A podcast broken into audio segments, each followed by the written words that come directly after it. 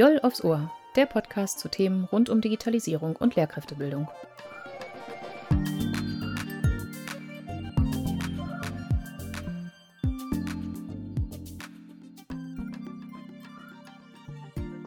Der Calliope Mini ist eine sternförmige programmierbare Platine, ein sogenannter Mikrocontroller. Er ist so groß wie meine Handfläche und wurde entwickelt, um Schülerinnen und Schülern einen spielerischen und handlungsorientierten Zugang in das Programmieren zu ermöglichen. Calliope Mini wurde so entwickelt, dass er bereits in der Grundschule eingesetzt werden kann, aber auch in höheren Klassenstufen. Welche Erfahrungen wir mit Calliope Mini und mit Schülerinnen und Schülern gemacht haben und welche Tipps und Tricks wir euch mit auf den Weg geben wollen, darum geht es in dieser Folge des Diol Podcasts. Mein Name ist Nadine Dittert und zusammen mit meiner Kollegin Sandra Krüger möchten wir in dieser Folge über den Calliope Mini in der Schule und auch außerhalb der Schule sprechen und dabei unsere Erfahrungen teilen. Sandra, vielleicht fängst du an, dich vorzustellen und in welchem Bereich du Calliope Mini eingesetzt hast. Ja, gerne. Also ich bin Sandra Krüger und ich bin ähm, hier an der Universität Oldenburg als wissenschaftliche Mitarbeiterin tätig. Und ich bin auch angehende Grundschullehrerin und promoviere im Fach Sachunterricht in der Grundschule. Und ich habe in meinem Studium den Calliope Mini kennengelernt und den auch in den praktischen Einheiten nutzen können.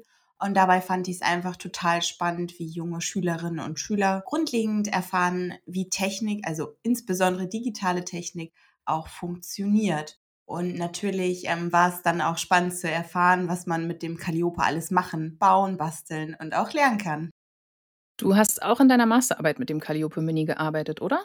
Ja, genau. In meiner Masterarbeit habe ich auch den Calliope eingesetzt und da habe ich Kinder beim blockbasierten Programmieren beobachtet und habe untersucht, wie sie beim Programmieren vorgehen. Zum Beispiel, welche Strategien sie nutzen, um Programmieraufgaben zu lösen. Und aufgrund meiner guten Erfahrungen möchte ich den jetzt auch, also den Calliope, in meiner Dissertation einsetzen.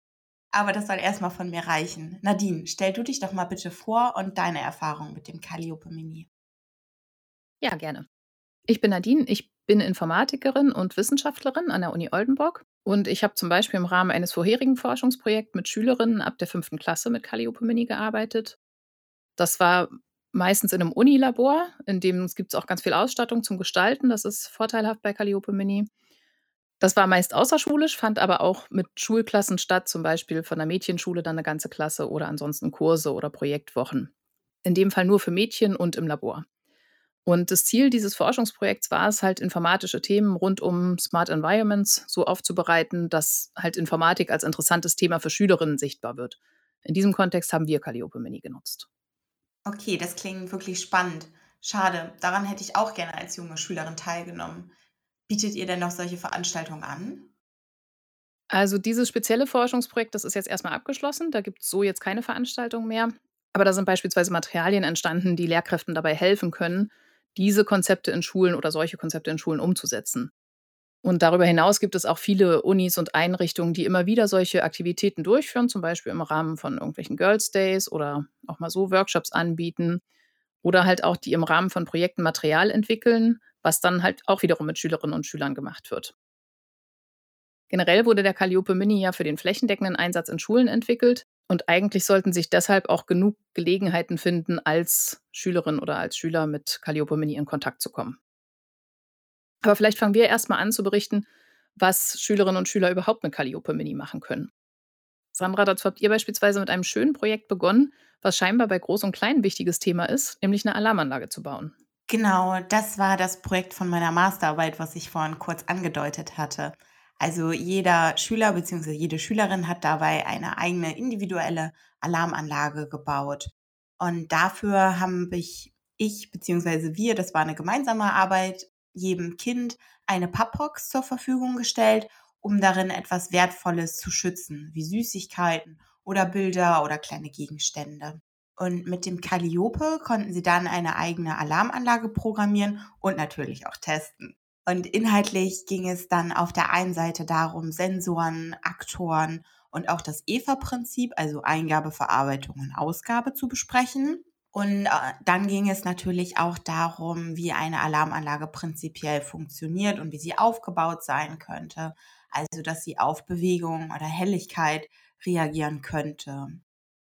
Auf der anderen Seite war es mein Ziel mit Blick auf die Forschung, dass die Kinder möglichst frei und eigenständig ihre Ideen umsetzen und ich sie dabei beobachten konnte, um zu analysieren, wie Kinder solche Aufgaben lösen. War das deine eigene Idee? Ne, da will ich mich jetzt auch gar nicht mit fremden Lorbeeren schmücken. Ähm, das ist eine Idee, die ich im Internet gefunden habe. Also, ich habe für die Vorbereitung meistens auf bereits vorhandenes Material zurückgegriffen und das dann eben angepasst. Vielleicht können wir später noch mal genauer auf die Materialien eingehen, Nadine. Ja, okay. Und ich fand die Aufgabe also, in diesem Fall fand ich die geeignet, weil sie eben auch einen Anwendungsbezug hatte zur Lebenswelt der Kinder und die Kinder hatten auch echt Spaß dabei, etwas für sich Eigenes, ähm, zu programmieren. Und die Aufgabe war auch in sich differenziert, wie es oftmals beim Arbeiten mit dem Calliope ist. Die Aufgabe lässt einfachere oder komplexere Lösungen zu, je nachdem, welche Annahmen man für eine Alarmanlage trifft. Und das war bei der Durchführung mit den Kindern auch von Vorteil, weil sich so alle einbringen konnten mit den eigenen Ideen und sie sozusagen auf ihrem eigenen Level programmieren konnten. Also als Fazit kurz, ich habe verschiedene Schülerinnen und Schüler, die schon ein wenig Erfahrung mit dem Calliope Mini hatten, dabei begleitet in circa zwei Doppelstunden selbstständig ihre eigene Alarmanlage, zum Beispiel mit eigenen Melodien zu programmieren. Und wie war das bei dir, Nadine? Was hast du mit den Kindern, also beziehungsweise den Mädchen für Projekte umsetzen können?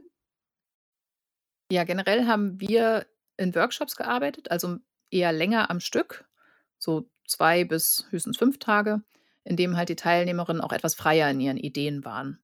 Die waren dann auch ja ein bisschen älter bei uns. Und da konnten sie zum Beispiel Themen umsetzen wie smarter Schrank, smartes Kissen oder ein Zauberschloss. Das war dann quasi das Smart Home an Halloween, solche Dinge halt. Und wie schon angedeutet, war es dort das Ziel, Informatik als kreativen und gestalterischen und kommunikativen Prozess zu erleben und eine positive emotionale Bindung zur Informatik herzustellen, so das Selbstbewusstsein oder die Selbstwirksamkeitserwartung der Teilnehmerinnen zu steigern. Okay, das klingt spannend. Hast du auch ein Beispiel für so ein Projekt? Ja, genau, da habe ich ein Beispiel mitgebracht, nämlich ein besonderes smartes Kissen, von dem ich hier erzählen möchte, nämlich das Harry Potter Kissen. Das ist in einem dreitägigen Workshop entstanden mit Schülerinnen der neunten Klasse. Das war ein smartes Kissen, in dem die Teilnehmenden, also da hatten die eine Kissenhülle bekommen und eine Kissenfüllung und halt ein Calliope Mini mit weiteren Zusatzkomponenten. Und da sollten die halt das Kissen nach ihren Wünschen smart machen und zusätzlich halt vorne auch noch dekorativ gestalten. Und in der Ideenfindungsphase haben wir unter anderem gefragt, was Kissen nicht können, aber können sollten. Und da kam zum Beispiel eine Idee mit Musik zum Entspannen oder Leuchten. Und dann haben halt zwei Schülerinnen zusammen ein Harry Potter Kissen entwickelt. Das klingt wirklich spannend und individuell. Was sollte denn das Kissen eigentlich können? Also was wurde da genau entwickelt? Die Idee war direkt, wenn man das Kissen schüttelt, dann soll die Harry Potter Melodie gespielt werden und dazu leuchten Sterne, also LEDs. Und wenn es runterfällt, dann soll es auch ein Geräusch machen und vorne sollte halt noch Hogwarts als Silhouette drauf. Und das haben sie so auch wirklich umgesetzt. Die haben dafür echt lange gebraucht, weil diese Harry Potter Melodie das ist jetzt auch nicht wenig Code, wenn man die halt einzeln da per Hand programmiert. Dann haben sie auch echt noch einiges an Zeit gebraucht äh, zum Löten für die LEDs. Da waren so Neopixel-Streifen dran, die wir dann ins Kissen gelegt haben. Damit kann man dann Sterne in verschiedenen Farben machen. Ähm, ja, das hat so ungefähr zwei Tage gedauert. Und am dritten Tag haben sie dann noch diese Hogwarts-Silhouette programmiert. Die haben wir tatsächlich mit einem Schneidplotter ausgeschnitten und dazu haben wir mit einer anderen Programmierumgebung gearbeitet, die so für Designs und Kunst entwickelt wurde. Aber da haben sie halt eben auch noch mal programmiert und das halt auch sehr detailliert. Also, das ganze Projekt war schon eher umfangreich und ist mit wirklich viel Liebe und Konzentration entstanden. Wow, ich bin echt beeindruckt. Genau. Das Beispiel sollte ja auch zeigen halt, dass man auf ganz unterschiedlichen Niveaus arbeiten kann. Tatsächlich ist es nämlich so, dass von derartigen Systemen erwartet wird, dass sie verschiedene Eigenschaften erfüllen. Nämlich Low Floor, White Walls, High Ceiling heißen so Prinzipien und die möchte ich mal ganz kurz erläutern weil ich finde, dass der Calliope Mini die alle drei ziemlich gut erfüllt. Und ich habe auch schon mit anderen Mikrocontrollern gearbeitet, die das nicht so gut erfüllen, weswegen ich unter anderem ein großer Fan von Calliope Mini bin. Und was bedeuten diese drei Eigenschaften oder Prinzipien genau?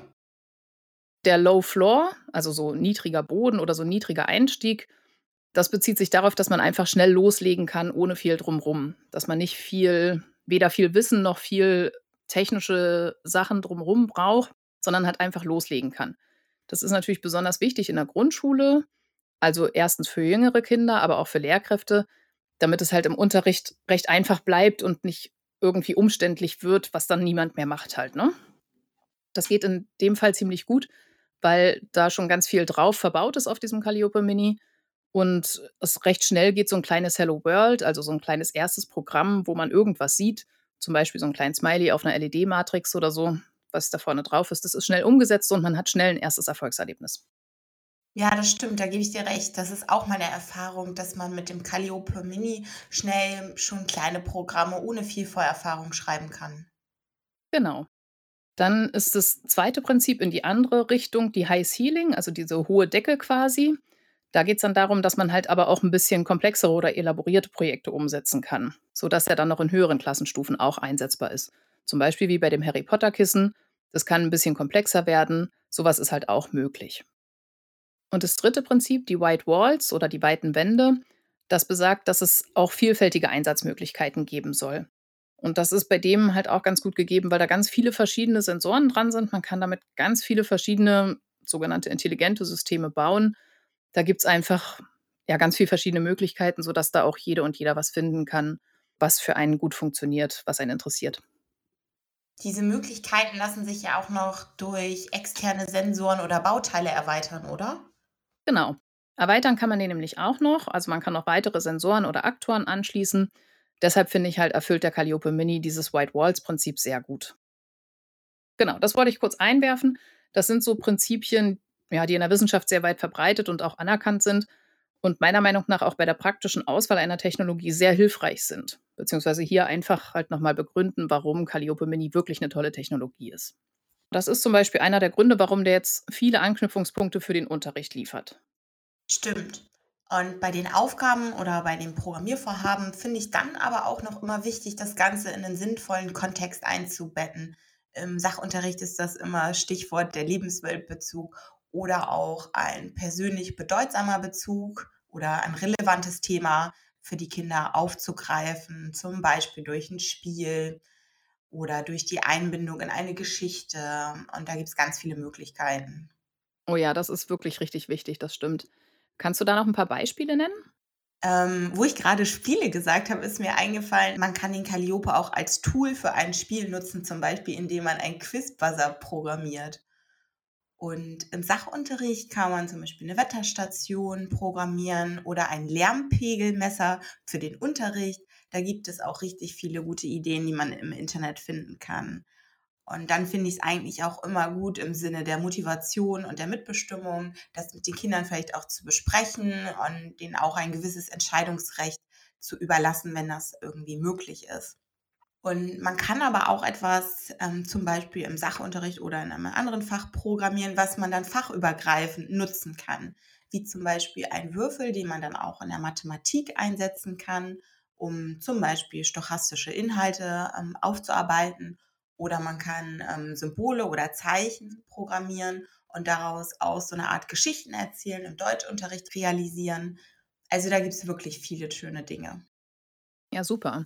Und wenn man dann eine passende Aufgabe gefunden hat, die halt in die Lebenswelt der Kinder passt und auf verschiedenen Niveaus programmierbar ist, wie würdest du jetzt so einen Stundeneinstieg gestalten?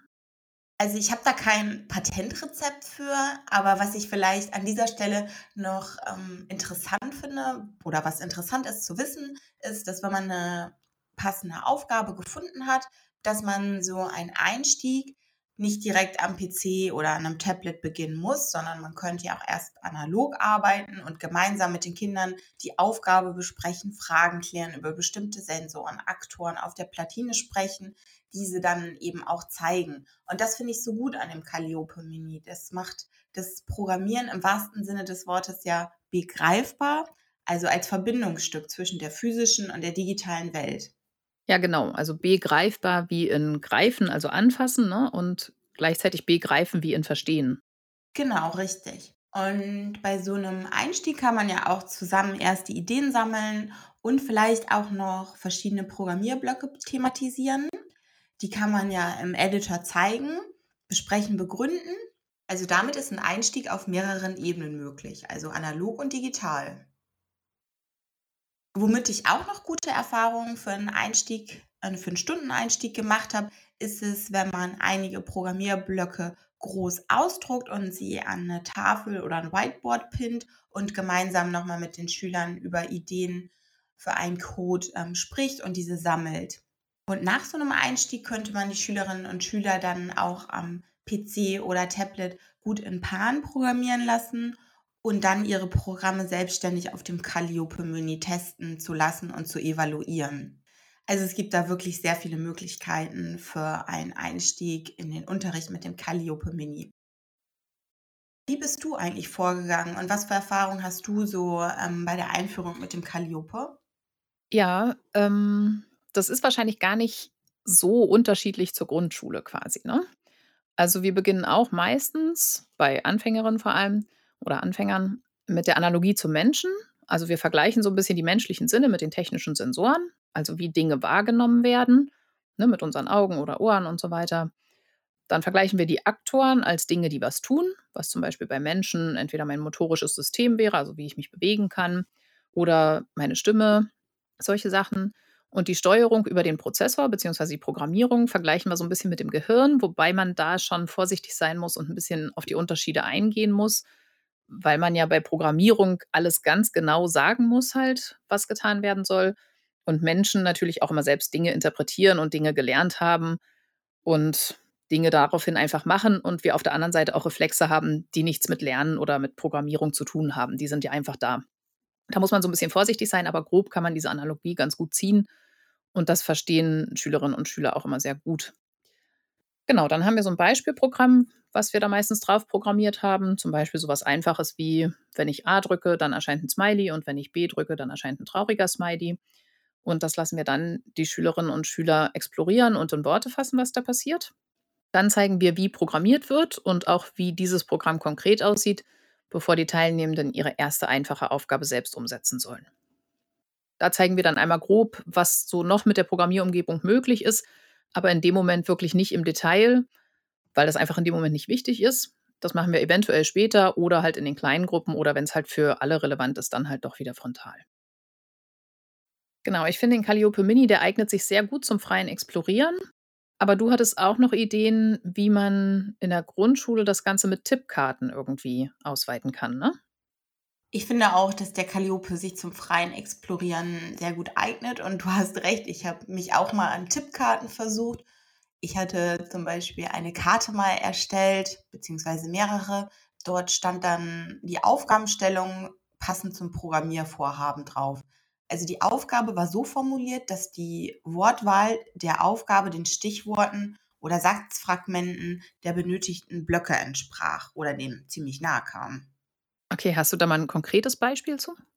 Ja, das habe ich vielleicht etwas kompliziert ausgedrückt. Also, bei der Alarmanlage stand zum Beispiel auf einer Tippkarte drauf sowas wie Programmiere eine Alarmanlage, bei dem der Calliope Mini dauerhaft die Zahl der Lichtstärke anzeigt. Du merkst, diese Sprache oder Formulierung klingt etwas unnatürlich und kommt einer möglichen Lösung nahe, wie das Programm dann mit den Blöcken aussehen könnte. Also man braucht die Blöcke dauerhaft, Zahl anzeigen und Lichtstärke. Ja, und welche Erfahrung hast du dann mit solchen Karten gemacht? Ehrlich gesagt, gute und schlechte. Darum spreche ich das auch hier an. Also ich habe von vornherein gedacht, dass es vielleicht sinnvoll ist, ähm, die Aufgabenstellung so zu formulieren, damit die Kinder vielleicht schneller zu einem Ziel kommen, was ich für mich intendiert habe, oder die Kinder dadurch dann auch motivierter sind. Und habe dann erst, ähm, als ich das erstellt habe, rückblickend ähm, festgestellt, dass es ja auch irgendwie ein Teil des kreativen und selbstständigen Prozesses dadurch verloren geht und auch des selbstständigen Denkens und irgendwie der Problemlösefähigkeit. Aber trotzdem wird, denke ich, auch eine Problemlösefähigkeit angesprochen, denn selbst eine so stark inhaltliche ähm, Hilfestellung fordert Kompetenzen wie das Zerlegen und ein Abstrahieren, was ja auch informatische Kompetenzen darstellen. Aber auf der anderen Seite hat, wie ich gerade schon angedeutet habe, so eine Tippkarte natürlich weniger mit einer Lösungsfindung zu tun und entspricht tendenziell nachweislich auch nicht den Lernpräferenzen von Kindern. Also als ich mit solchen Karten gearbeitet habe, war mir das Szenario in dem Fall noch nicht bewusst und darum erzähle ich es hier explizit, um auch irgendwie Klärung zu schaffen. Ah, gut. Und was hast du noch für weitere Tippkarten gestaltet und getestet? Ja, und zwar Karten, die inhaltlich weniger lenkend sind. Zum Beispiel, die dann eine Vorgehensweise visualisieren, wie ein Tipp, wie man eine Variable, also einen Block, der eine Variable darstellt, in einen anderen einsetzen kann.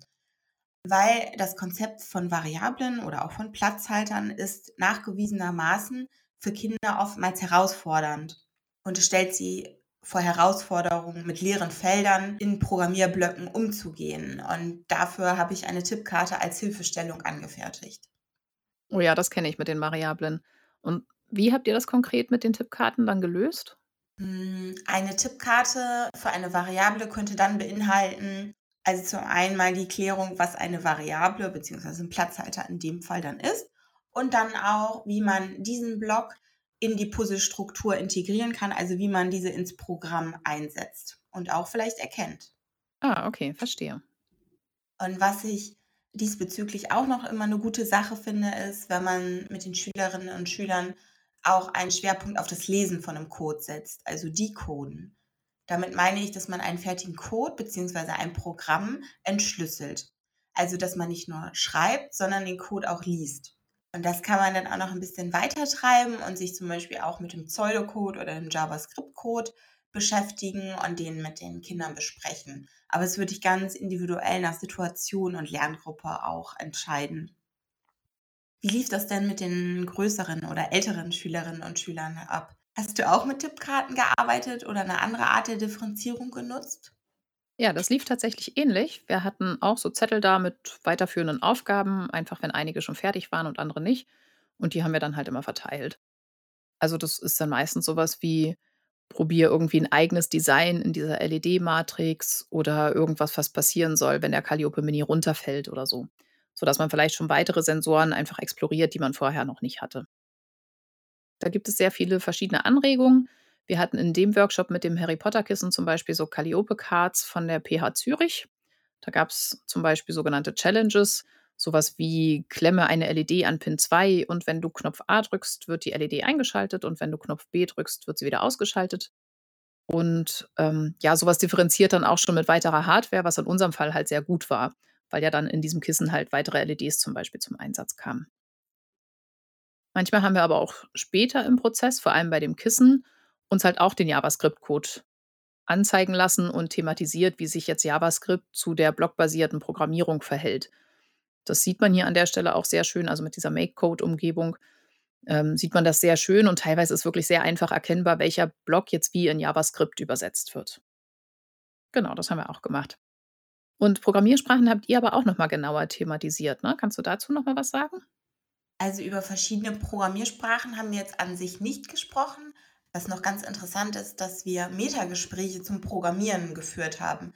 Also gemeinsame Gespräche mit Fragen, ähm, wie bist du vorgegangen? Zeige mal, erkläre mir, was ist das für ein Block? Also dass man den Code nochmal gemeinsam bespricht und vielleicht auch Strategien ähm, benennt oder erkennt. Und das musst du dir analog oder ähnlich zu einer Mathekonferenz oder einer Schreibkonferenz ähm, vorstellen. Und bei solchen Gesprächen ähm, können die Schülerinnen und Schüler sich meistens alle aktiv irgendwie beteiligen. Jeder kann sagen, wie er vorgegangen ist, was er vielleicht gemacht hat. Und sie können auch gegenseitig voneinander ähm, profitieren, also mit und voneinander lernen.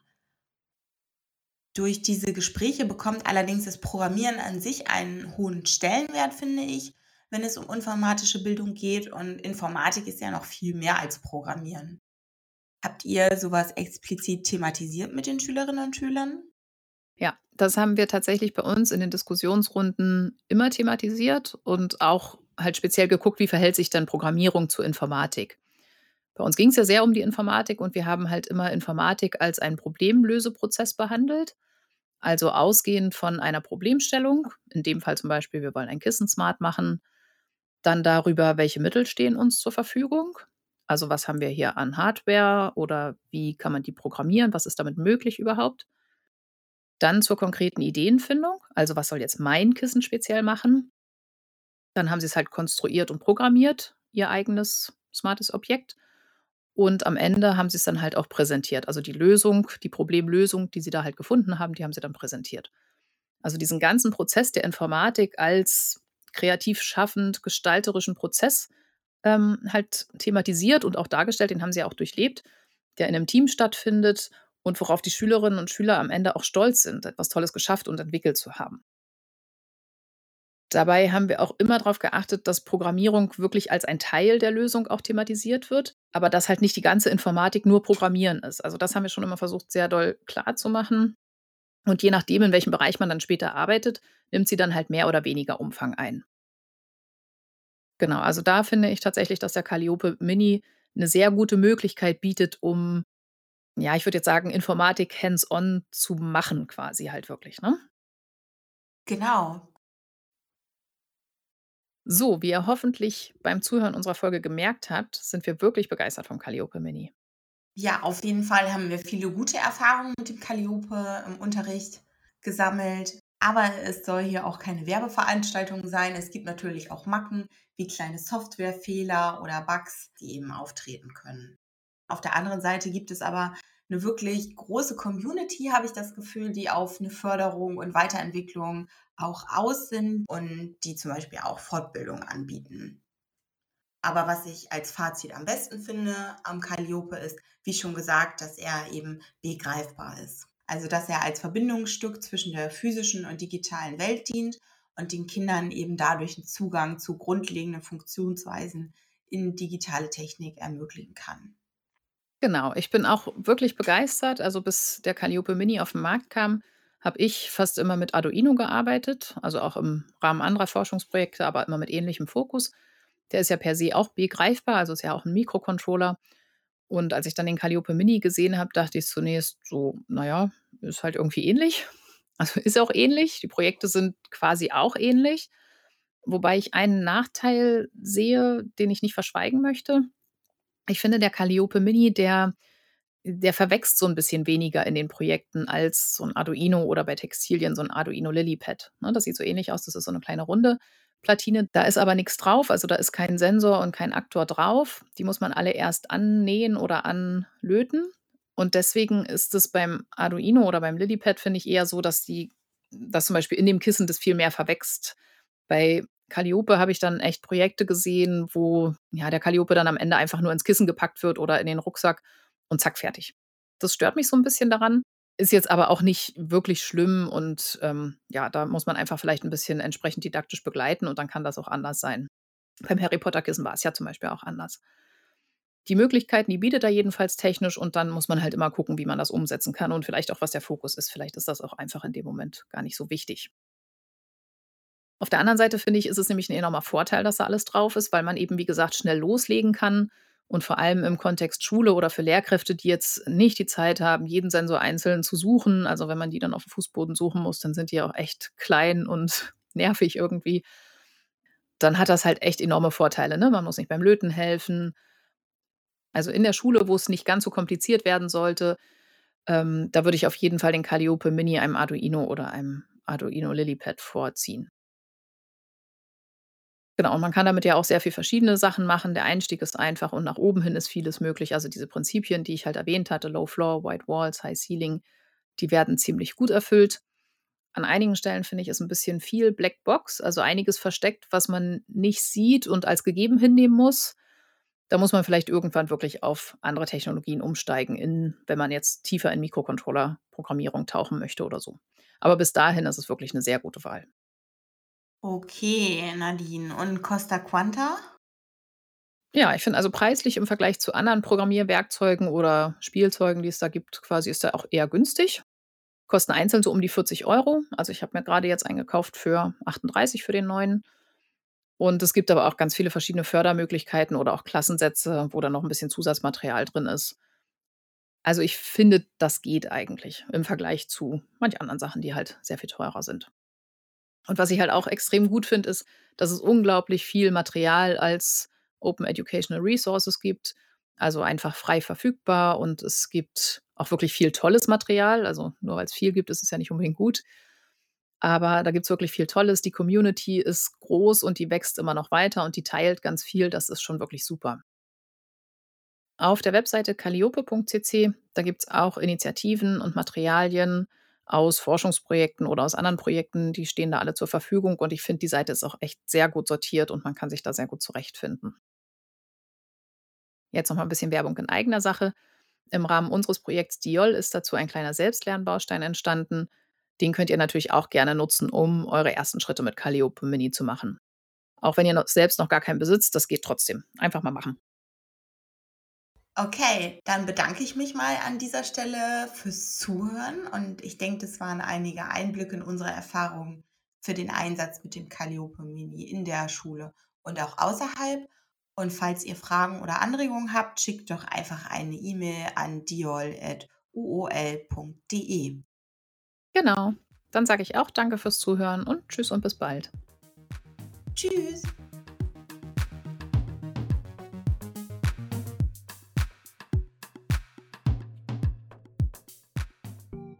Das war Diol aufs Ohr, ein Podcast des Projekts Digitalisierung in der Oldenburger Lehrkräftebildung. Diol wird gefördert vom Bundesministerium für Bildung und Forschung unter dem Förderkennzeichen 01JA 2015. Die Inhalte des Podcasts stammen von den beteiligten Personen. Für die technische Umsetzung ist Gerald Schwabe zuständig. Die Musik ist lizenziert unter einer CC by SA Lizenz. Nähere Informationen finden Sie auf unserer Webseite. Danke fürs Zuhören und bis zum nächsten Mal.